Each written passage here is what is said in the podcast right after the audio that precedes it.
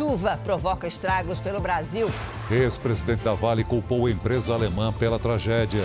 A estimativa do PIB sobe e na série especial, mais vagas no comércio.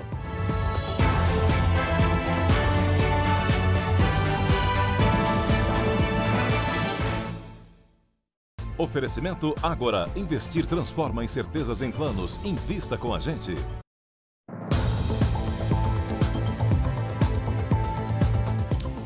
São Paulo teve hoje mais um pesadelo de verão. A chuva no fim da tarde provocou caos no trânsito. Ruas e avenidas ficaram inundadas. Boa noite para você, Giovana Rizardo. Como é que está a situação agora?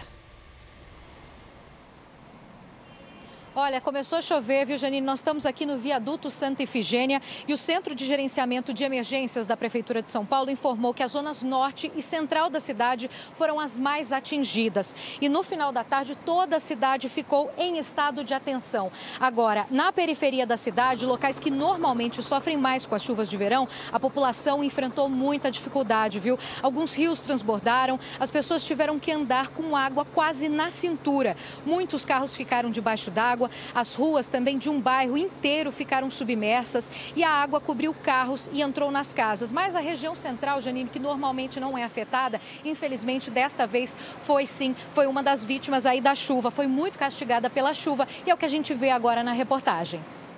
O temporal veio no meio da tarde e atingiu várias regiões de São Paulo. Na Santa Cecília, a água tomou conta das ruas e deixou lojas, casas e esse posto inundados. Carros que estavam estacionados ficaram debaixo d'água. Em vários pontos da região central, os alagamentos impediram motos e carros de circular. No Parque Dom Pedro, esse caminhão precisou ser empurrado. Nesse ponto, os motoristas se arriscaram e enfrentaram o um alagamento. Alguns tiveram que passar por cima do canteiro para continuar. Em um dos pontos turísticos da cidade, o Mercadão Municipal, as ruas ficaram inundadas. Quem precisou sair de onde estava enfrentou água suja pelo joelho. Esse motorista tentou passar pelo alagamento, mas não conseguiu. O trânsito travou em vários pontos da região central. Os bombeiros foram chamados para resgatar motoristas presos nos carros. Nessa rua, água jorrava pelo bueiro e alguns carros ficaram submersos. Nessa outra, vários carros também ficaram debaixo d'água. A entrada da estação São Paulo do metrô virou um rio. O túnel do Vale do Anhangabaú ficou interditado no sentido da zona sul da cidade. Depois de três horas, o trânsito ainda não foi liberado aqui no túnel do Anhangabaú. A prefeitura disse que é o lixo que entope os ralos e por isso os funcionários estão agora fazendo a limpeza para liberar o trânsito. Além de São Paulo, temporais também atingiram outras duas capitais do país. Em Belo Horizonte, a chuva transbordou rios, inundou casas e arrancou o asfalto de uma avenida. Em Porto Alegre, um vendaval de 100 km por hora destelhou vários imóveis. Em instantes, Porto Alegre foi encoberta pelo temporal. Na entrada deste shopping, o barulho era assustador. Olha só as telhas caindo nas pessoas. Vai matar a gente hoje. O telhado foi arrancado pela força do vento, que chegou a 100 km por hora no fim da tarde de ontem. Neste restaurante, os clientes entraram em pânico. Foi terrível, parecia filme de terror, assim, tudo desabando e a gente não sabe o que fazer na hora, é muito apavorante mesmo. A tempestade provocou a queda de 73 árvores. Dezenas de postes de energia elétrica também foram derrubados. Mais de 300 mil residências ficaram sem luz. Está um caos, temporal causou transtornos para todo mundo e o pessoal não consegue trabalhar, né? O dia foi de contabilizar os prejuízos em casa. Provavelmente vai estragar tudo. Ainda eu tenho no freezer um pouquinho de gelo, né? Mas a comida já estragou toda. No comércio, situação ainda pior. O supermercado chegou a abrir as portas, mas teve que fechar o açougue. Até o fim da tarde, não havia previsão para o retorno da luz. Belo Horizonte também foi atingida por um temporal. Cleibes perdeu praticamente tudo. A água invadiu todos os cômodos da casa dele. Tem tudo ainda de lama, né? Eu não tirei nada, quase nada. Só tirei um sofá e os alimentos que perderam. A chuva de ontem à noite alagou vários pontos da capital mineira. O rio Arrudas transbordou e inundou esta avenida. carros foram arrastados, outros ficaram submersos. Foi muito rápido, não teve tempo das pessoas fazer nada. A força da água abriu crateras e arrancou o asfalto desta avenida. O ano mal começou e o Rio de Janeiro já contabiliza cinco policiais baleados, com duas mortes. A violência contra a polícia fez mais duas vítimas em menos de 48 horas. O policial civil chegava em casa quando foi surpreendido por um assaltante armado. Ele desceu do carro e reagiu. Foi atingido de raspão nas costas. No ano passado, 234 agentes de segurança foram baleados na região metropolitana do Rio. 74 morreram. Os números são de uma plataforma digital que registra os tiroteios no Grande Rio. Este ano, janeiro ainda nem terminou e já são cinco policiais baleados. Dois morreram. Um deles foi o cabo Leandro Jorge Salomão, de 31 anos. O policial militar morreu ao fugir de um assalto. Ele estava de moto e acelerou quando os criminosos fizeram os disparos. Hoje, parentes e amigos se despediram do militar. Ele deixa uma filha de dois anos. Colegas do cabo Leandro acreditam que os assassinos nem sabiam que a vítima era um policial. Atiraram por atirar. Ele não andava armado. Eu cansei de andar de moto com ele, não tem como, não tem como você reagir se tiver armado de moto. Uma menina de 4 anos brincava com a irmã quando escalou a varanda do apartamento e caiu de uma altura de 12 metros na cidade goiana de Trindade. Por isso, a rede de proteção é fundamental para garantir a segurança. Um dos lugares que a Letícia mais gosta de brincar com o cachorro e as bonecas é na varanda do apartamento. Eu já não tenho medo de altura. Ela não tem medo, mas a Daiane tem. A família só se mudou para o apartamento no trigésimo andar depois de instalar limitador de abertura na janela do banheiro e rede de proteção em todas as janelas e na varanda. Não pode deixar sozinha nem um minuto de bobeira, porque é naquele momento que ela apronta a travessura dela, né? Na terça-feira, uma menina de 4 anos caiu da varanda do apartamento onde mora com a família, em Trindade, na Grande Goiânia. Mesmo sofrendo uma queda de 12 metros, a criança caiu na grama e não se feriu muito.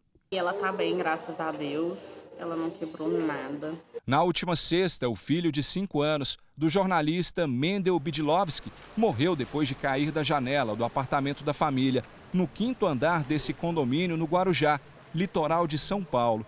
Nos dois casos, não havia rede de proteção.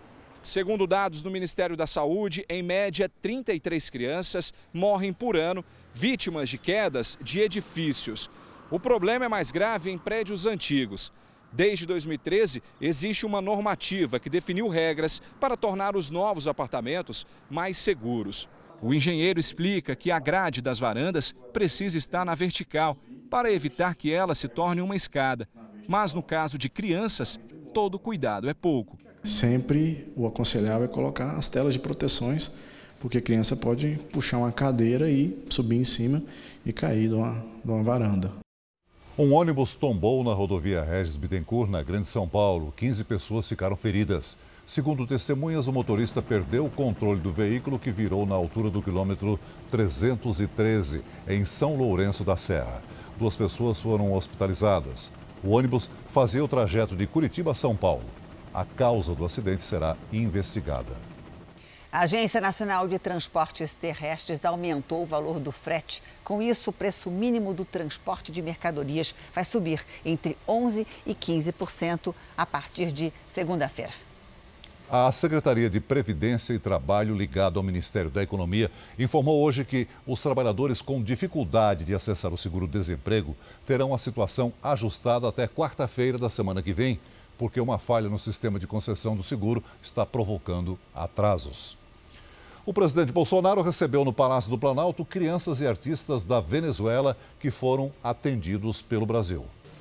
Na saída do Palácio da Alvorada, o presidente Jair Bolsonaro defendeu mais uma vez a rapidez na liberação de medicamentos pela Agência Nacional de Vigilância Sanitária. São licenças que não pode, por vezes, ficar tanto tempo parado. Sabemos da, da quantidade de trabalho que tem e temos trabalhado com ele para botar essa agenda para frente, para o bem do Brasil. No Palácio do Planalto, o presidente recebeu crianças e músicos venezuelanos que foram atendidos pela Operação Acolhida em Roraima, na fronteira entre Brasil e Venezuela.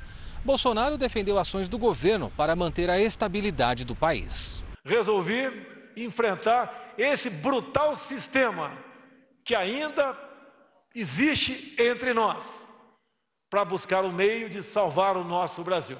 O que mais nós temos de sagrado, que é a nossa liberdade, é a nossa democracia, nós temos que todo dia zelar e lutar por ela. Caso contrário, podemos entrar na situação que entrou a Venezuela. O presidente também fez referência às eleições presidenciais de 2022. Não dê chance para essa esquerda. Essa responsabilidade é de cada um de vocês. Não queiram que um homem só mude o destino do Brasil. Não tenho forças para isso. A atividade da economia brasileira cresceu 0,95% em novembro do ano passado. Foi a quarta alta seguida. Com isso, o governo também aumentou a estimativa do PIB em 2019. Foi revisada para 1,12%. Ainda hoje, um cachorro nasce verde e vira atração no mundo inteiro. E a seguir, em depoimento, o ex-presidente da Vale acusa a empresa alemã pela tragédia de Brumadinho.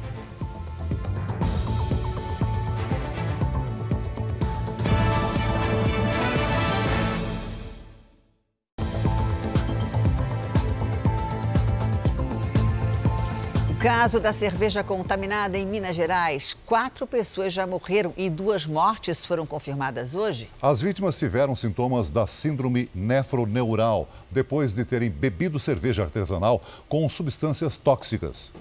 Uma força-tarefa investiga a relação de 18 casos suspeitos de intoxicação pela substância de etileno glicol. Todos os pacientes passaram mal depois de consumir a cerveja artesanal Belo Horizontina. As duas mortes confirmadas nesta quinta-feira tratam do paciente Milton Pires, de 89 anos, que estava internado em um hospital em Belo Horizonte, e de uma mulher na cidade de Pompéu. Ela faleceu no dia 28 de dezembro. Eles apresentaram sintomas da síndrome nefroneural, que causa insuficiência renal e alterações neurológicas. Hoje, a Polícia Civil esteve na fábrica e também fez buscas em uma distribuidora de monoetileno glicol. O produto é usado como anticongelante, mas o Ministério da Agricultura encontrou a substância na água usada para produzir a bebida junto com o de etileno glicol. A cervejaria nega o uso dessa última substância. O Ministério da Agricultura informou que identificou a presença das substâncias tóxicas em oito produtos da cervejaria.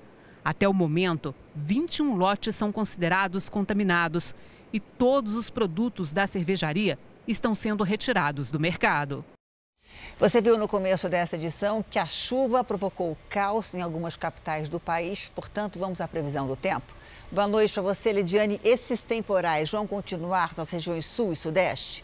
Vão continuar assim, Janine. Boa noite para você, para todo mundo que nos acompanha. Vamos ter ventania, ainda mais temporais e transtornos. Esses reflexos devem ser notados já nas próximas horas, inclusive no interior paulista. Tem alerta para deslizamento de encostas em São Paulo, no Rio de Janeiro e no interior de Minas Gerais. Os ventos podem passar de 70 km por hora e há risco para granizo no interior destes estados.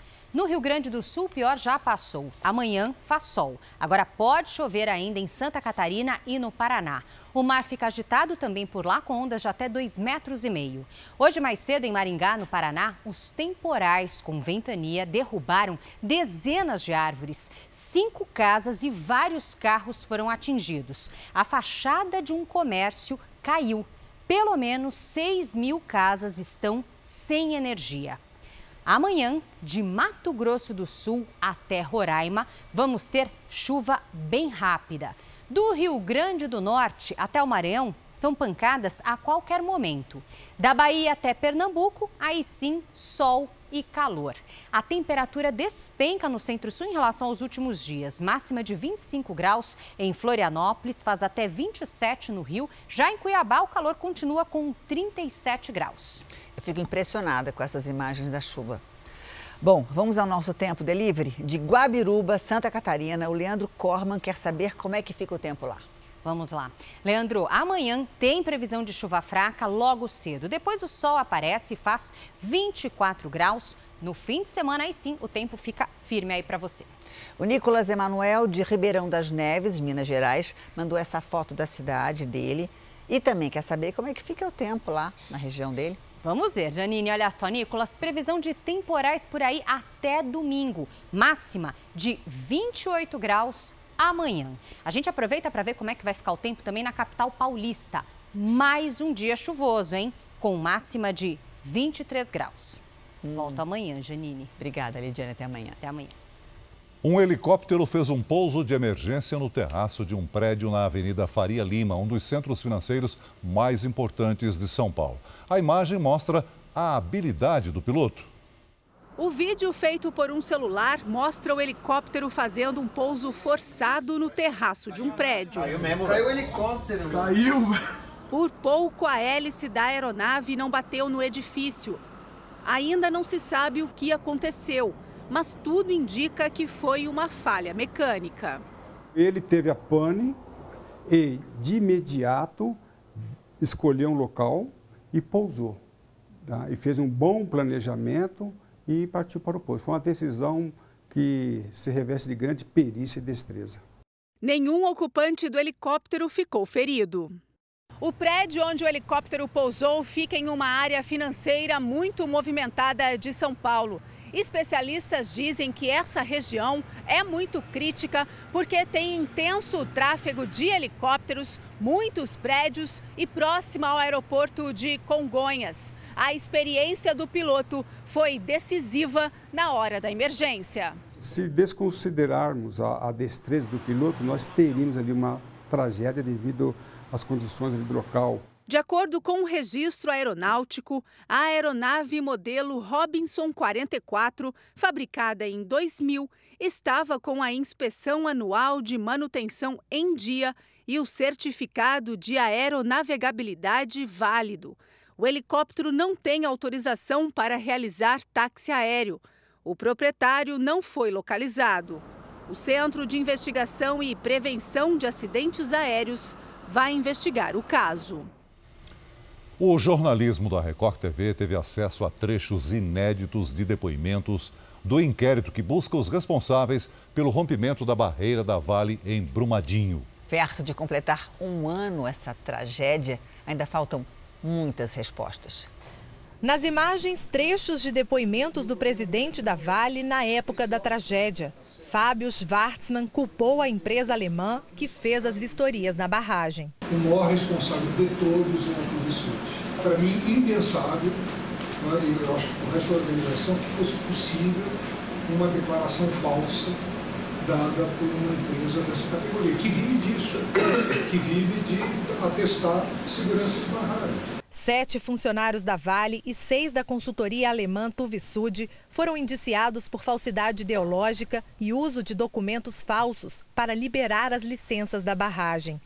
Os investigadores já sabem que o excesso de água levou ao colapso da estrutura, mas não descartam que abalos de terra tenham relação com o desastre. Essas explosões ao longo do tempo, elas podem ter minando a estabilidade da barragem e até levar ao colapso. Análises em laboratórios da Universidade do Porto, em Portugal, e de Barcelona, na Espanha, deverão ajudar a esclarecer o que aconteceu. Se o crime de homicídio foi doloso ou culposo, é aquela que vai me dizer o que provocou a liquefação daqueles rejeitos que estavam depositados naquela barragem. São mais de 80 milhões de arquivos juntados a um processo gigantesco. Os inquéritos em andamento já têm mais de 8 mil páginas. Os volumes incluem dados de satélites e sismógrafos, informações de computadores e celulares. E a perícia recuperou até arquivos corrompidos ou que já tinham sido apagados. Segundo o último balanço divulgado, 259 pessoas morreram e 11 estão desaparecidas. Entramos em contato com a empresa Tuvisud, que até agora não respondeu às acusações do ex-presidente da Vale. Veja a seguir, o mistério do cãozinho que nasceu verde. E ainda a guarda municipal morre ao ser agredido por frequentador de parque.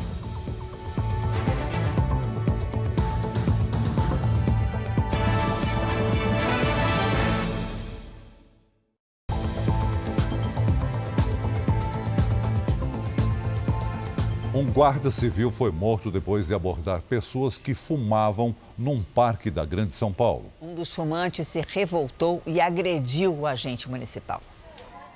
O velório foi fechado para amigos e familiares. Há mais de 30 anos, Benedito Manuel da Silva trabalhava como guarda municipal em Santo André, no ABC Paulista. Ele foi agredido em serviço na praça de uma comunidade que costumava fazer rondas diariamente. O conflito começou depois que o GCM pediu que o agressor se afastasse do local onde crianças brincavam. O homem fumava um narguilé um cachimbo da água árabe, o que teria incomodado alguns pais. O guarda levou socos no peito. Ele chegou a ser socorrido e levado para o hospital, mas sofreu uma parada cardíaca e morreu. Segundo os colegas que estavam com o guarda municipal, o agressor é Giovanni Aquiles. Ele estava descontrolado e foi levado para a delegacia. Ele alegou que não deveria sair do local não é proibido o uso. Porém, a orientação era para que ele fizesse o uso em outro espaço, em outro local. Giovanni acabou sendo liberado depois de prestar depoimento antes da confirmação da morte do GCM. A polícia vai esperar o laudo da causa da morte para decidir se pede a prisão dele. O Sindicato dos Servidores Públicos de Santo André deve entrar na justiça para pedir o indiciamento do suspeito. Ele entrando como, como assistente de acusação, vai pedir aí o indiciamento né, dessa pessoa. Aos 57 anos, Benedito Manuel já estava perto de se aposentar. Era conhecido por ser um profissional tranquilo. O GCM Manuel é um guarda super calmo, ele era um responsável ali naquela ocorrência por ser o mais antigo, e ele foi só uma orientação. Em Fortaleza, três adolescentes foram baleados por dois homens que invadiram a quadra de esportes de um colégio. A imagem mostra o momento em que os criminosos invadem a quadra durante uma partida de futebol de salão. A dupla entra de capacete e armada enquanto os alunos saem correndo. Após o primeiro disparo, começa o tumulto. A suspeita é que o alvo era uma pessoa na quadra que faria parte de uma facção criminosa. Os feridos foram encaminhados ao hospital.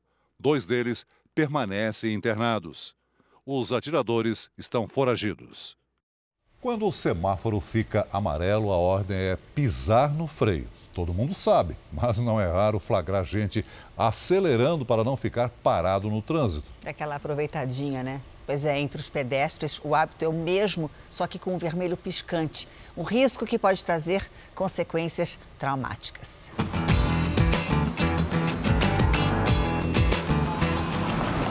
Uma perguntinha rápida, pode ser?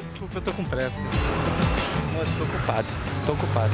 Na correria dos grandes centros, é difícil encontrar quem respeite as regras. Seja no sinal fechado para o pedestre não, não tá certo não. É a pressa mesmo. A gente viu que vocês atravessaram no sinal vermelho para pedestre. Nem reparei que eles estavam conversando. Ou até no sinal amarelo para veículos. Deu o sinal amarelo em vez de eles começarem a parar e... Param, eles vão embora. Um risco para quem vive os dois lados do trânsito. Já com toda a segurança e cuidado, o risco é grande. O amarelo não deve durar mais do que cinco segundos. É o que determina uma resolução do Conselho Nacional de Trânsito. Mas o alerta para o motorista reduzir a velocidade é visto muitas vezes como a chance para não ficar parado no semáforo. Fácil flagrar apressadinhos que, em vez de frear, aceleram quando vem o amarelo. Em muitos casos, a pressa se transforma em infração gravíssima, segundo o Código Brasileiro de Trânsito. Avançar o sinal vermelho. Em 2019, mais de 3 milhões de pessoas foram multadas no Brasil por isso. Se realmente o amarelo constituísse uma infração, os números seriam três vezes mais do que você falou. Correto é quando você vê o amarelo, está indicando pare o veículo que vai entrar o vermelho. Essa é a informação clara. Maior do que o risco de ser multado é o de destruir a vida de alguém. Há 11 anos, Roberto luta para retomar os movimentos do corpo. Ele foi atropelado por um caminhão que furou o sinal vermelho. Quantas cirurgias você fez? Pelas contas que a gente está fazendo aqui, umas sete ou dez. Dez. Dez. Dez cirurgias. A mãe se lembra bem do dia em que Roberto acordou do coma. A sensação foi de um novo nascimento do filho. Aí ele pegou na minha mão, aí ele, ele falava mãe, mãe, entendeu? O olho dele brilhava. Eu falo para ele que ele tem duas datas de aniversário agora. Olha, nos Estados Unidos, uma família levou um susto quando a cadelinha de estimação deu cria. Um dos filhotes nasceu verde. A pastora alemã, de cor branca, teve oito filhotes. Um deles nasceu assim, verde-limão. A explicação é que, durante a gravidez, um líquido do estômago da mãe deve ter manchado o pelo do filhote. A expectativa é que, em algumas semanas, o pelo cresça e volte a ser branco. No Japão, um bilionário lançou um concurso para arrumar uma namorada que vá com ele à Lua. E o Zaku Maezawa tem 44 anos, se separou recentemente da namorada e publicou o anúncio nas redes sociais. Mais de 20 mil candidatas de várias partes do mundo já se inscreveram. O bilionário da moda no Japão será o primeiro turista a dar a volta ao redor da Lua. A viagem está prevista para 2023. O IBGE divulgou o resultado das vendas de novembro no comércio. Foi a sétima alta seguida, 0,6%. Um resultado tímido, mas que já estimulou a criação de empregos. Da reportagem especial de hoje, histórias de quem saiu do desemprego e agora respira aliviado.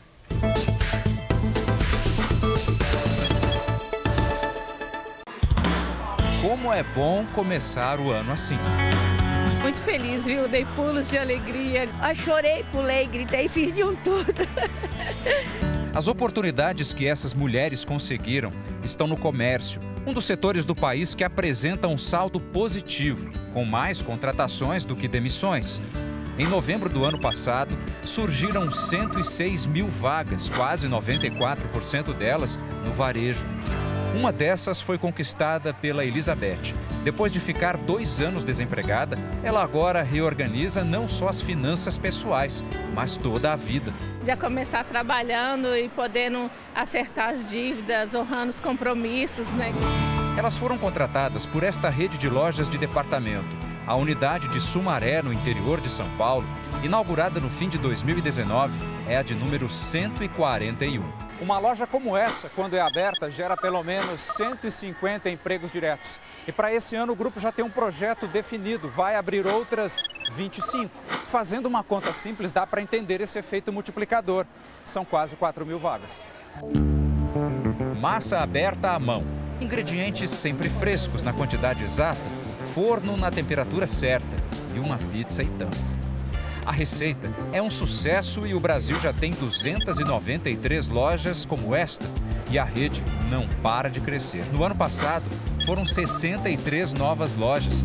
Esperamos abrir 90 lojas novas no ano de 2020. A última unidade, inaugurada em São Paulo, foi no fim do ano e deu emprego a 20 pessoas. Oportunidade para Fábio, com 10 anos no ramo de alimentos, ele foi contratado como gerente. É uma oportunidade de eu ter um trabalho novo, aprender coisas novas e também é, ter um plano de carreira. Paraná, na cidade de Piraquara, um investimento de 40 milhões de reais na construção de um supermercado gerou 220 empregos diretos. Foi a chance que a Kimberly precisava. Muita felicidade. Saí contando para todo mundo. A conquista do emprego foi como um presentão para a família da Michelle. Meu filho ficou alegre, ele falou assim: Ah, mãe, agora vai dar para a senhora comprar as coisas para mim. Para quem enfrentou filas, entregou currículos, fez entrevistas, esperou e ainda se decepcionou, encontrar trabalho muda o cenário, o humor e a expectativa das pessoas, que podem até pensar em fazer planos. Eu quero subir, eu quero voltar a sonhar, né, a adquirir coisas. Então, de hoje em diante, é fazer novos planos, nova, uma perspectiva nova de vida. O Jornal da Record termina aqui. A edição de hoje na íntegra e também a nossa versão em podcast estão no Play Plus e em todas as nossas plataformas digitais. E à meia-noite e meia tem mais Jornal da Record com o Sérgio Aguiar. Fica agora com a novela Amor Sem Igual. Boa noite para você e a gente se vê amanhã. Boa noite e até amanhã.